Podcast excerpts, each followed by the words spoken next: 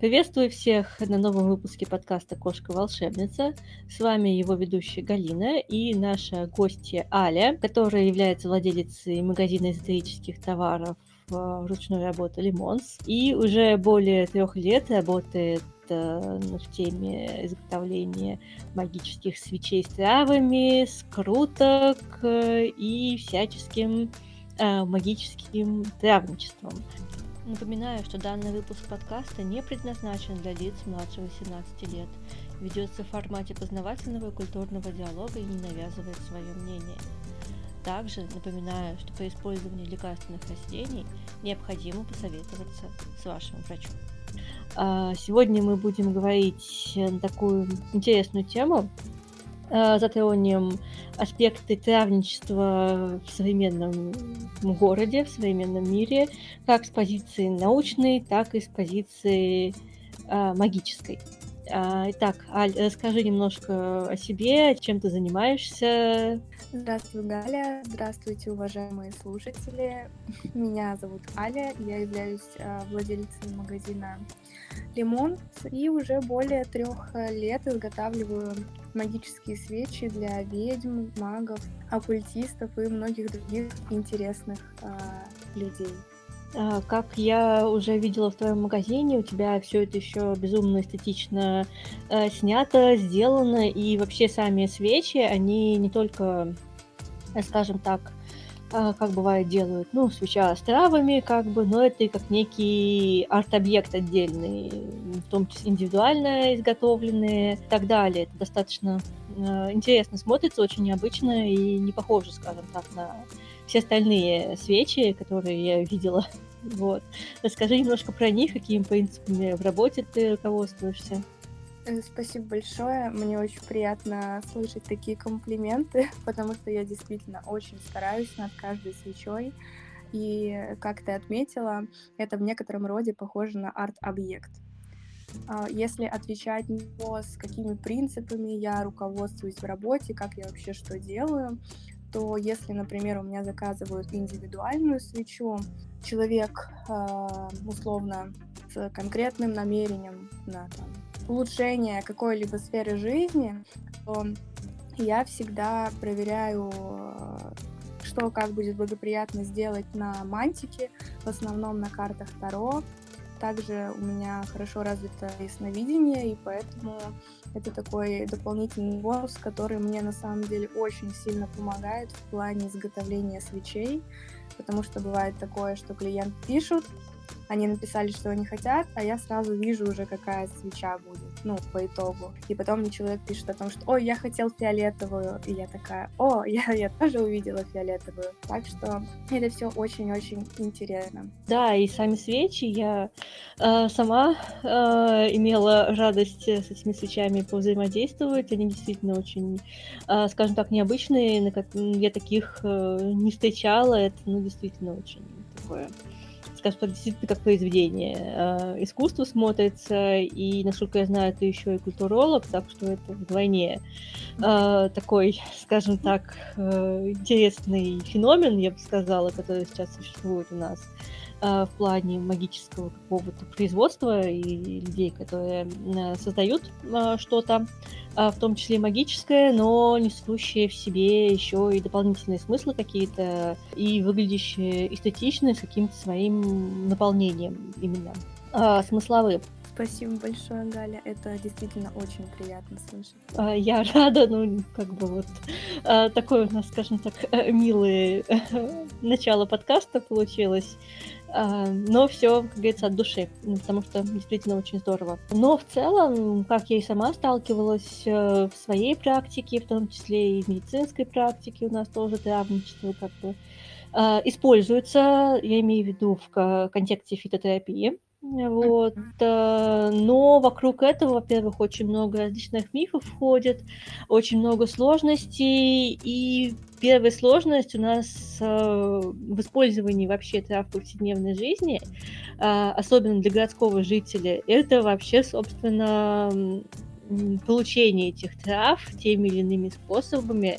А, очень много я слышала различных мнений о том, что, в принципе, а, вот вы не настоящие травники, вы не можете этим заниматься, потому что вы там не выходите в поле и сами не выращиваете, и сами не собираете эти травы, значит, вот это все у вас не настоящее. А, и очень много нюансов по сбору тех же самых лекарственных трав, отдельная тема это по сбору магических трав, да, и, собственно, здесь э, для городского жителя э, очень сложно иногда погрузиться в эту тему, но бывает интересно. Э, вот как с твоей стороны это выглядит вообще для как в том числе и мастерицы, и мага, но который, скажем так, обитает э, в городской среде? Ну, на самом деле, я считаю, что травничество в современности доступно для каждого, потому что у нас есть огромнейший рынок э, тех, кто поставляет, тех, кто собирает, э, и тех, кто дает возможность э, попробовать и травы и в медицинском аспекте, и в магическом, и вообще что только хочешь. Мы живем в прекраснейшее время, когда все вокруг нас является доступным. Поэтому те, кто хотят заниматься травничеством, я считаю, что могут это делать, а, приобретать а, различные травы, взаимодействовать как-либо с ними. И в целом я не считаю, что это как-то плохо а, не собирать самому в поле, а покупать. Ну, почему бы, собственно, и нет. Да, я здесь э, абсолютно с тобой согласна, потому что, особенно если мы говорим об использовании трав в медицинском аспекте, ну, допустим, как э, у нас сейчас очень популярное направление не только фитотерапии, но и фитоздоровления. То есть, если фитотерапевт это у нас, э, собственно, медицинское направление. Да, то есть это врачи-фитотерапевты, которые, собственно, прошли подготовку по фитотерапии, но являются при этом медиками. А, и также есть направление фитооздоровления у нас, где у нас э, люди также обучаются, у них уже идет подготовка именно по фитооздоровлению и травничеству, и они могут уже зарегистрироваться в этом направлении и работать. Они не являются а, врачами, они как бы диагноз не ставят, но такие общие советы, как улучшить свою жизнь с помощью там тех же самых травяных сборов, э, подборов каких-то чаев э, э, травяных, также они этим занимаются также достаточно много мифов об заготовке этих трав. Я, например, как э, врач сама, э, практикующий, всегда советую, конечно, в первую очередь руководствоваться это, наверное, аптечным направлением, потому что там, по крайней мере, человек, который никогда не сталкивался с травничеством, с лекарственными травами, будет уверен, что там действительно то самое, что написано на коробочке. В принципе, и какой-то магической сфере тоже, в принципе, при не имея ничего лучшего. Мне кажется, брать из тех же самых аптек это вполне нормально, это вполне удобно, вот, и, по крайней мере, будет уверенность, что это действительно то самое, э, что есть. Либо на маркетплейсах, где тоже у нас все это э, продается в большом количестве, в том числе и лекарственные травы, и сухоцветы различные, которые могут быть нужны там для различных целей. Поэтому здесь э, при отсутствии каких-то специальных знаний, мне кажется, это такое оптимальное решение. Единственное, конечно, всегда смотреть на а, упаковку, на хранение, да, потому что у нас любая лекарственная э, трава, она не любит яркий свет, это в основном, чтобы было темное помещение, темная упаковка, которая не пропускает э, солнечные лучи. Поэтому, конечно, очень красиво смотреть на всякие вот эти вот прозрачненькие упаковочки, да, красивые, э, где у нас лежат какие-то сухоцветы или лекарственные травы, но лучше такое, конечно, не брать, брать что-то в темном, скажем так, э, темной упаковке, иначе там просто будут потеряны те свойства, которые мы хотим э, получить, потому что часто вот эта вот любимая э, подпись на латыни in vitro nigra в темной, там, в темном стекле содержать, ну, в общем, содержать в темноте.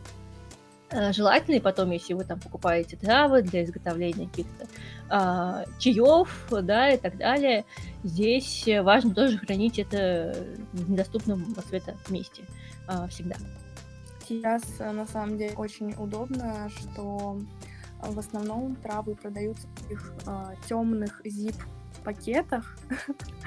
Наверное, не знаю, насколько будет понятно, что я объяснила. Э, да, это вполне понятно, это достаточно такие либо из крафт-бумаги.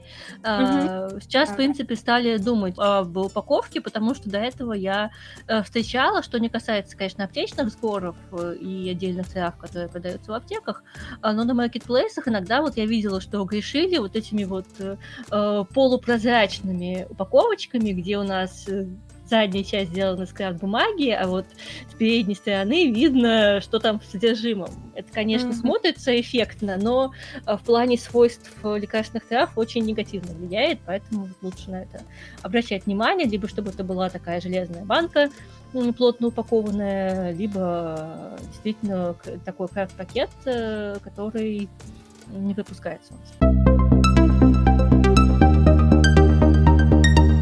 помимо, конечно, использования и чисто в медицинской сфере, да, э, трав у нас э, они активно используются и в ведовстве, да, и в различных э, народных э, направлениях э, магии, в том числе народного целительства, э, и также в целом в различных магических направлениях, в том числе и как бы созвучно э, тем же и медицинским, скажем так, э, идеям э, о восстановлении э, здоровья. Так ли это у нас?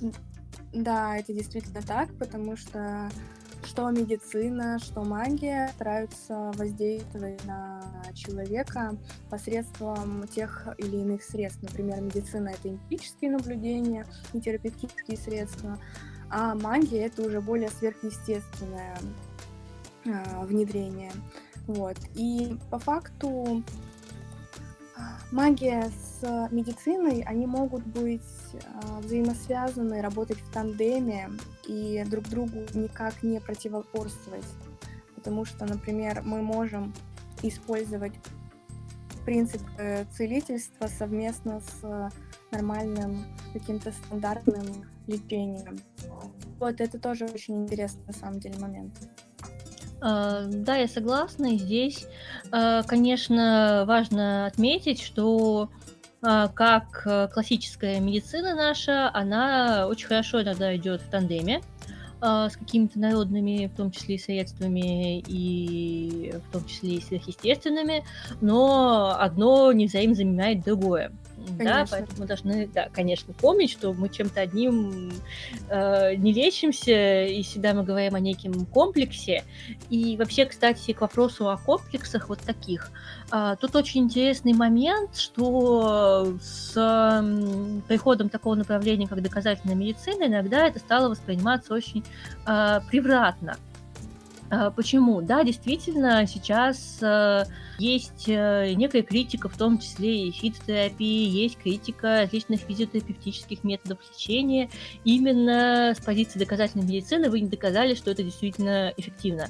А, опять, мы говорим чаще о несамостоятельности подобных методов, то есть мы не лечимся там только чаем из трав, или мы не лечимся там только каким-то методом физиотерапии, или мы не лечимся чем-то вот таким конкретным одним. Чаще мы говорим о комплексе и взаимодействии этих всех моментов Э, именно в комплексе.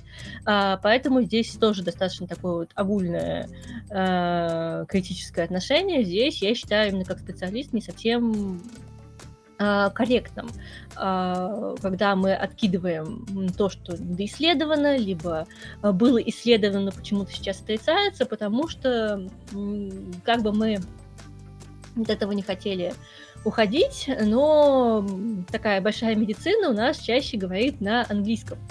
И мы столкнулись э, с большой проблемой, а, когда а, многие исследования, которые были сделаны, допустим, в странах СНГ, в том же самом материковом Китае и так далее, а, не были переведены или выпущены в англоязычных журналах, а исследования в том числе касались и а, большого пласта а, трав, да, лекарственных, и физических методов лечения, а, в том числе и традиционной а, медицины.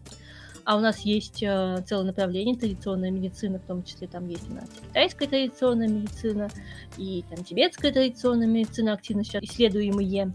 направление, получилось такое, что эти данные неизвестны, Э, здесь они применяются, там они не применяются. И сейчас некоторые штуки касательно тех же самых фитоадаптогенов, которые уже были давным-давно известны, и все это уже 20 раз было исследовано, сейчас начинает публиковаться в достаточно таких именитых э, англоязычных журналах, что опаньки, мы тут сделали исследование, у нас, оказывается, солодка реально помогает. Вот, в таком духе. И немножко вот это происходит заново изобретение велосипеда. Э, ну, я так это вижу. Э, и сейчас эти многие методики, они возвращаются и получают такую новую жизнь, но как бы стоило ли закидывать тапками, вот, э, чтобы потом заново прийти к тем же самым выводам. Так что а, в целом направление сейчас достаточно такое перспективное в плане фитоздоровлений, в плане использования лекарственных трав. Вот, и то, что ты подметила именно о том, что действительно эти два направления могут существовать а, вместе, особенно если мы берем различные традиционные направления традиционной медицины, та же самая а, китайская народная медицина, а, которая широко известна, там все на стыке, многое сверхъестественного и каких-то медицинских подходов.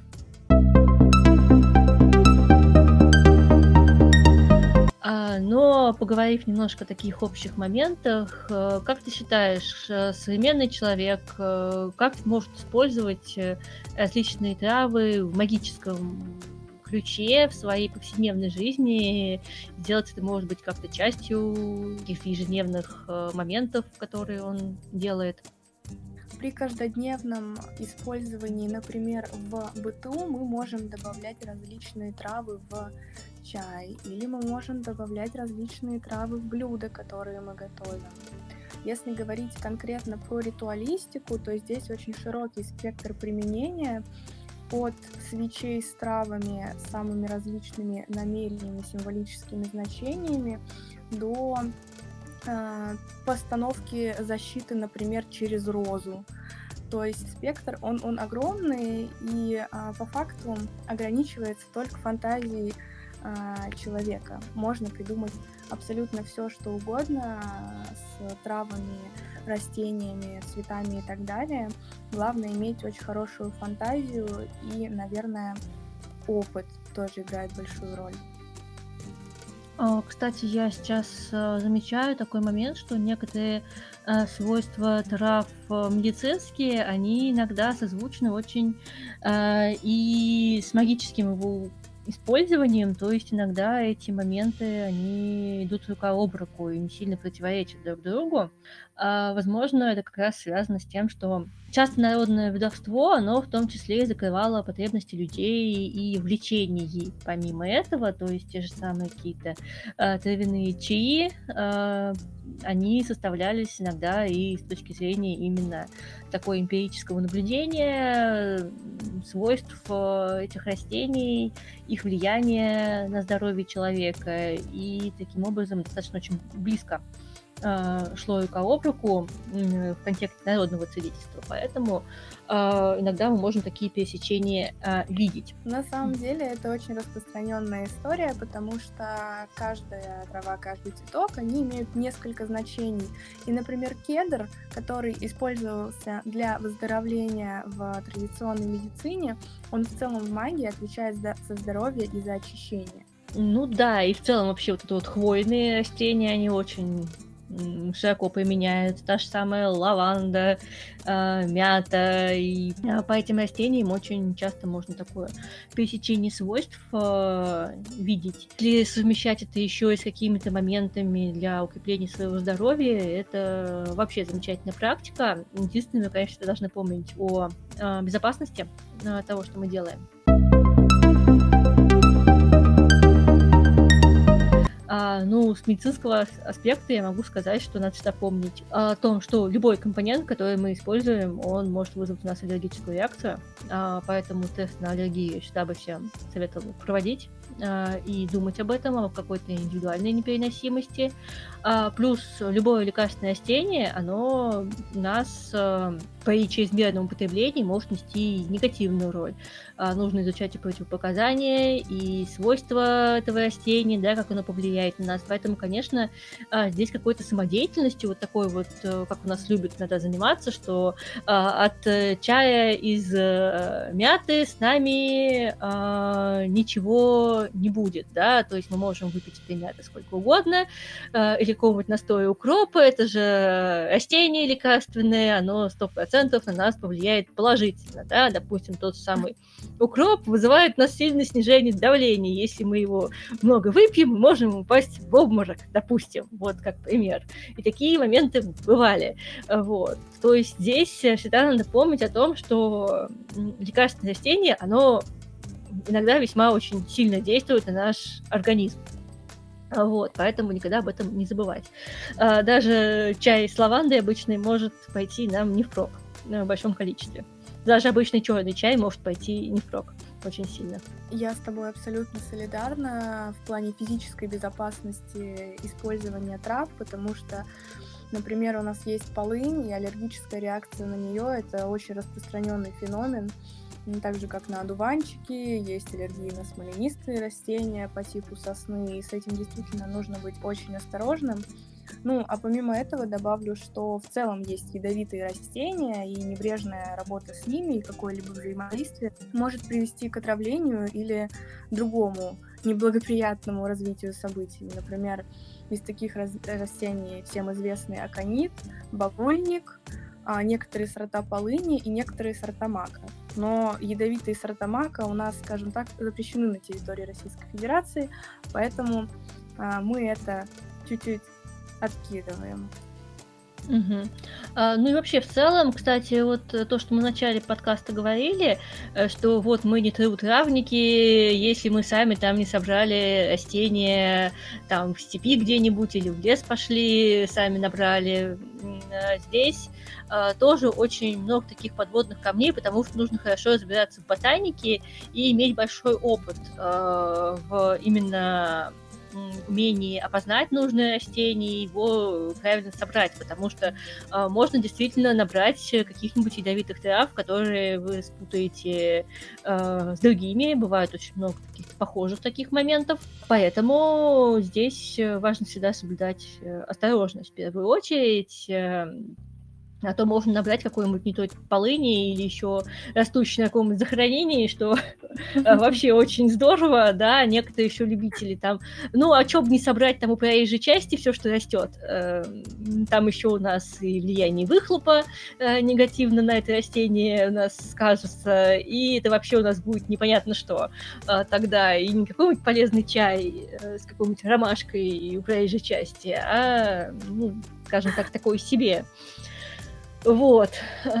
Так что да, это здесь надо очень внимательно это смотреть, э, когда идешь э, то же самое, что в лес по грибы, что в лес по травы. Вот. Поэтому я, например, сама в человек в ботанике не очень разбирающийся, я предпочитаю сходить в аптеку или зайти там на Marketplace и заказать то, что мне нужно для там травяного чая и так далее. И не заниматься такой самодеятельностью. Это правильный подход, я считаю. А по поводу трав, которые растут около проезжей части, это верно подмечено, потому что есть э, категория людей, которая думает, что у нас растения это на них не влияют никакие выхлопные газы и так далее и тому подобное, и что вообще растения находятся в священном куполе, они неприкосновенны, но нет сожалению, нет. И действительно все это сказывается на травах.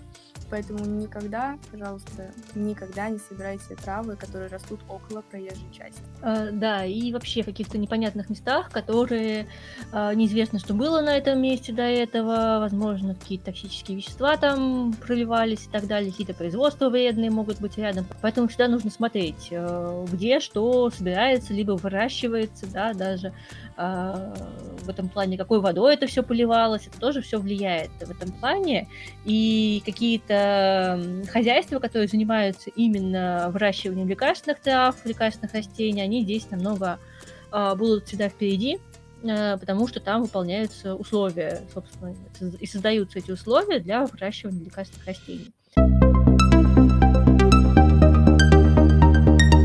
Целом, ну, если говорить о таком вот каждодневном медицинском каком-то аспекте, да, того же самого травничества и применения трав, в том числе и в продуктах питания, а, допустим, это ввести в каждодневную свою практику красные травы как способ борьбы против э, стресса, допустим. Есть большое количество лекарственных растений, которые помогут нам справляться с ежедневным стрессом, которые могут успокаивать нервную систему, защищать сердце, сердце, сосуды, да, нашу нервную систему восстанавливать.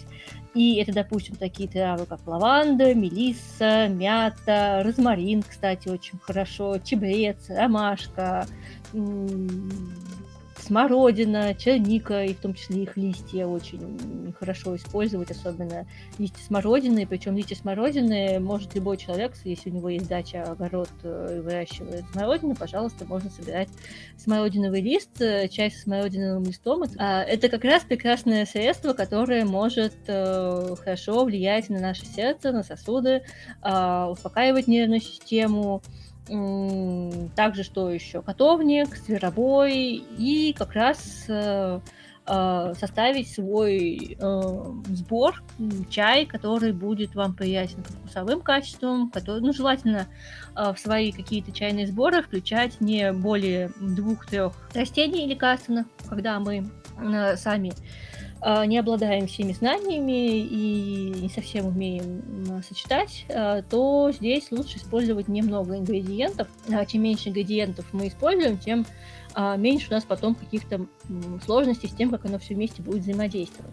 Можем либо выбрать в аптеке, да, либо выбрать на тех же самых полках зеленью в магазинах. Допустим, там у нас часто продается кто это Мята часто продается, и мелисса, и просто мята, и перечная мята, и базилик, и можно там же найти розмарин а, свежий и заварить, допустим, прекрасный чай с а, розмарином и мятой. Это вот а, мой, скажем так, успокоительный рецепт, а, который я сама очень люблю. Это чай с мятой и с а, розмарином вот, на базе либо черного чая, либо зеленого чая. И такой вечерний напиток очень э, хорошо, э, скажем так, э, влияет. Также можно, в принципе, взять э, из разных групп растений, то есть, допустим, успокаивающий у нас э, та же самая лаванда, липа, мята, розмарин, ромашка, чебрец, э, те, которые хорошо защищают сердце и сосуды, там тот же самый боярышник, мелисса, смородина, черника,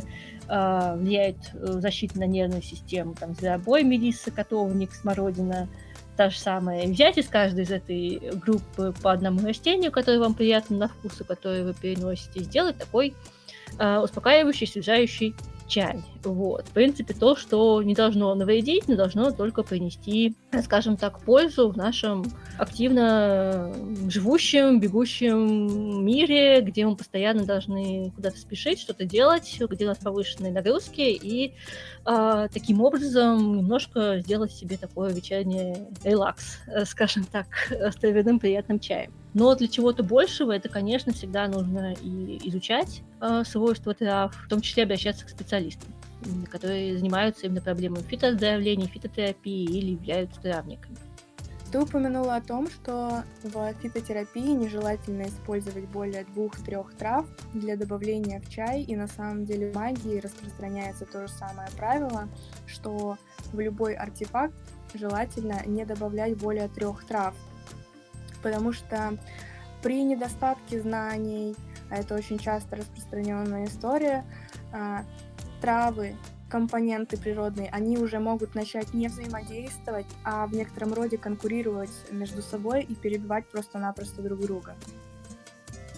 Да, хорошее дополнение. Особенно я знаю а, любителей, э, если брать вот именно такое эзотерическое, магическое использование трав, а, и вообще всяких э, иных компонентов накидать как можно больше всего и побольше. Вот. И в итоге получается неизвестно, что такое какой-то трансформер очень странный, где у нас есть все, и самое главное, непонятно зачем. Вот. А да, насколько мы знаем, в, особенно в магическом использовании, мы должны знать, для чего мы добавляем тот или иной компонент, какой там символизм он несет, какую задачу он будет выполнять в том же самом артефакте. А, и получается, что вот тут по принципу побольше, значит, получше, да, там бахнуть сразу вот там все травы какие есть, и вот оно там все будет гореть диким костром, и вообще непонятно, издавать странный запах, вот тихонько, да, колокольники. Угу. Ну, это да. Не, я просто реально встречала, что там вот жахнуть, вот все позакидать. Ну да, на самом деле, как бы хихоньки да хахоньки, а это очень страшно.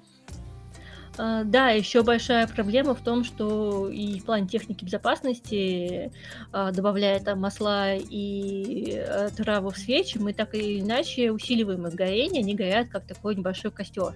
Но если, допустим, переложить, э, допустим, масел э, в свечу, то потом можно просто не остановить это горение, и у нас будет пожар что также в плане безопасности очень а, серьезная штука такая. Я сама с этим сталкивалась. Вот. От этого пострадал потолок в моей комнате.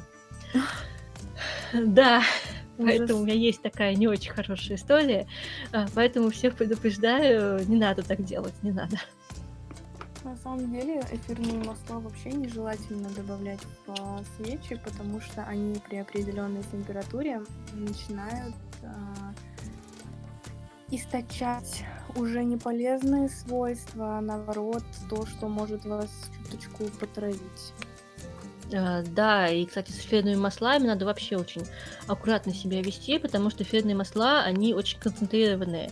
И их, допустим, напрямую нежелательно наносить там на кожу и вообще э, ограниченно с ними контактировать, добавлять всего несколько капель, потому что действительно концентрированный продукт, в косметических, допустим, целях, а, или при создании какого-то ароматического масла уже для использования, обычно они все разбавляются в масле основе, да, то есть э, в прямом, в чистом виде не используются.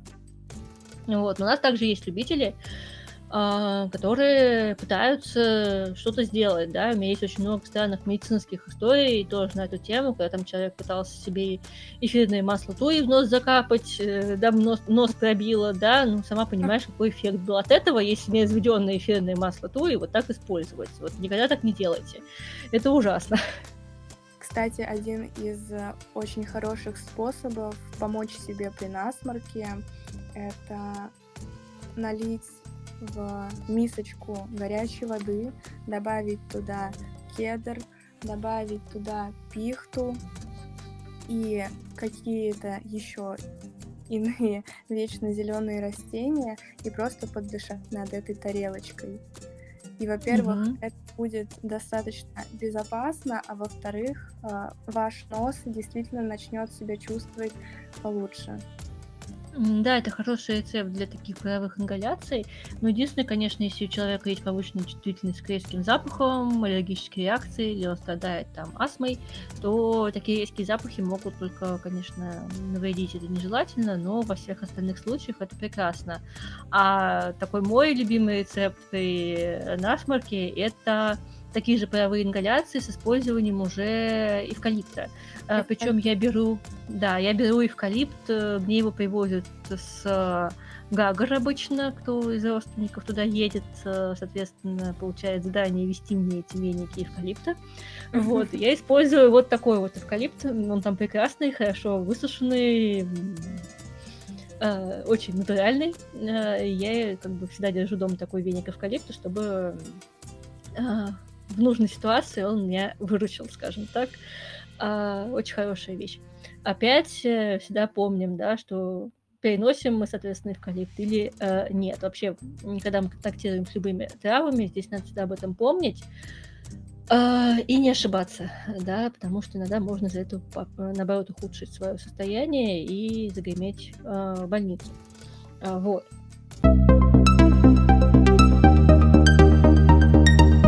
Целом твое основное сейчас направление это изготовление травяных свечей, насколько я знаю. А, что ты используешь, э, как используешь травы в свечном деле, в своей работе? Да, действительно, изготовление свечей в данный отрезок времени является моим основным направлением. Мне очень нравится изготавливать свечи с травами, мне нравится изучать соотношение символизма трав. Кстати, очень интересный момент, что в целом использование трав, оно базируется на нескольких принципах. Например, первый — это историческая, культурологическая составляющая, там, приметы, поверья и так далее. Далее у нас филологическая составляющая, это фразеологизмы, пословицы, поговорки. То есть у нас есть Паремиология — это раздел филологии, который изучает пословицы, пословичные выражения, афоризмы, загадки и так далее. И как раз-таки в ней мы можем найти такие упоминания, как в русской загадке «осенью не увидаю, зимой не умираю». И частично отсюда и берутся функции, например, вечно зеленых растений, а, как медиатора, посредника между нашим миром и иными мирами в частности с местом, где обитают души усопших. Например, хвойные деревья, такие как сосна, ель, пихта, они в обрядах э, славян тесно связаны с э, такими поверьями и темой смерти. Вот. Возможно, это объясняется тем, что дерево вечно зеленое, то есть оно противостоящее смерти, противостоящее угасанию, и третий принцип — это у нас интуитивный принцип, то есть он базируется на личностном восприятии того или иного растения или травы. В случае, например, когда мы не находим исторических упоминаний о символизме и использовании в древности, а, здесь э, можно опираться на символизм цветов трав, то есть там красный, оранжевый, желтый, зеленый и так далее, их форму. Вообще, каждая трава или цветок, они обычно имеют несколько значений, я об этом упоминала. Например, всеми любимая роза, она может использоваться как для любовной магии во всех ее аспектах, то есть от любви к себе до любви между партнерами, так и для постановки защиты. Для защиты используются шипы розы, например. Угу. Бывает э, часто такое, что символизм одного растения отличается в зависимости от традиции. Например, самое мое любимое, что где-то багульник используется для очищения, а где-то только для деструктивных ритуалов. Ну, багульник, он, кстати, ядовитый, да, у нас, но как раз ядовитые растения, они в деструктивных ритуалах активно применяются. А насчет э, вечно зеленых растений, да, это я тоже с таким сталкивалась, и в том числе часто всаживают еще вечно зеленые растения и на кладбище, да, особенно всякие туи и так далее. А, возможно, это и те самые отголоски традиции а, и моменты как раз того, что вечно зеленые растения, они могут э, быть в том числе и теми посредниками, которые находятся сразу в двух мирах, да, в нашем мире, мире, мире мертвых, или как-то помогают э, сообщаться с этим. Хотя отсюда и различные поверья, что вот не сажаете елку около дома, плохая примета, или там вредно сидеть под орехом, то же самое, вот такие вещи слышала, иногда это, скажем так, не совсем э, позитивно влияет на тревожных людей, да, которые сразу уже видят в стоящей елке около дома уже какой-то дурной знак. Кстати, действительно примечательно то, что сосна часто фигурирует в сюжетах народных песен, баллад, э, где она вырастает или ее сажают на могилах невинных э, людей. Обычно это невинно гонимые влюбленные, а, молодожены или убитые царские дети. Ну и в целом э, там, где растут сосны, особенно на могилах, а, они получают в традиции статус, то есть таких заповедных, а, сверхъестественных деревьев, так как э, считается, что душа похороненного человека, она охраняет это дерево от любых посягательств. То есть это дерево нельзя руми, э, рубить, нельзя ломать, нельзя срывать листья, ветки и наносить какой-либо ущерб в целом. Ну, это, кстати, интересный момент, я о нем не слышала. А, но как раз э, на погостах часто у нас, допустим, в моем регионе саживают хвойные И особой популярностью ну, пользуются туи, кстати. Вот туи очень много. Ну, наверное, потому что достаточно неприхотливо растут. Вот, их как-то проще сажать, наверное. Наверное. Ну вот, э, конкретно по туям я не могу сказать э, причины, почему у нас чаще туи сажают, но и ели, и сосны я тоже встречала. А, в целом, а, если вот взять такие моменты, связанные с а, мертвыми именно. Также я знаю, что ты кеметистка и последовательница Анубиса Инпу, а, который а, связан в том числе и с а, зупокойным культом, и с травничеством, бальзамацией и так далее. Как это вплетается в твою практику? и вообще моменты, в том числе и древнеегипетского травничества, как ты изучала, интересовалась? А, могу сказать то, что знаниями о травах в Древнем Египте обладали а, две категории людей. Это рециб-бальзамировщики и лекари. В процессе бальзамации действительно использовались многие растения, много видов пряностей, в том числе кассия, в том числе ладан, мира, шафран. А помимо этого, растения, в целом травы в Древнем Египте, они фигурировали в садах э, царей, где можно было встретить василек, полынь, вьюнок, зонтичные растения и даже коноплю. Также, возможно, были сады, которые располагались на территории храма, либо же это было в некотором роде поле, заросшее сорняками, так или иначе, на котором росла часть трав, которые использовались и в лекарстве, и в бальзамации. Если говорить про взаимодействие с инпу, то я думаю, что мое изготовление свечей и каждодневное взаимодействие с травами и ароматами — это проявление его аспектов в моей жизни. Это все меня очень вдохновляет. А, ну и, кстати, вообще этот момент э, работы с травами, с маслами, вся эта эстетика, она очень, мне кажется, вообще пронизана в том числе и аспектами инфу, и не только в плане кинетизма. Мне кажется, это очень а, созвучно, а, честно скажу, что особенно в момент создания каких-то а, масел, в том числе с ароматами и с травами, у меня это у самой стало больше проявляться именно с приходом меня в кинетист, потому что я сама тоже являюсь кинетисткой. Вот, и я стала как-то касаться этих э, тем, наверное, больше а, в контексте Нефетума, ну вот, э, и также Селфи Сехмет, как связанных с медициной, а, но тоже я чувствую, что такая в том числе и эстетика этого процесса, она мне очень близка в чем-то. Я поэтому сама люблю а, делать себе какие-то алтарные масла, да, пусть э, несложными рецептами, но а, сам процесс очень а, вдохновляющий.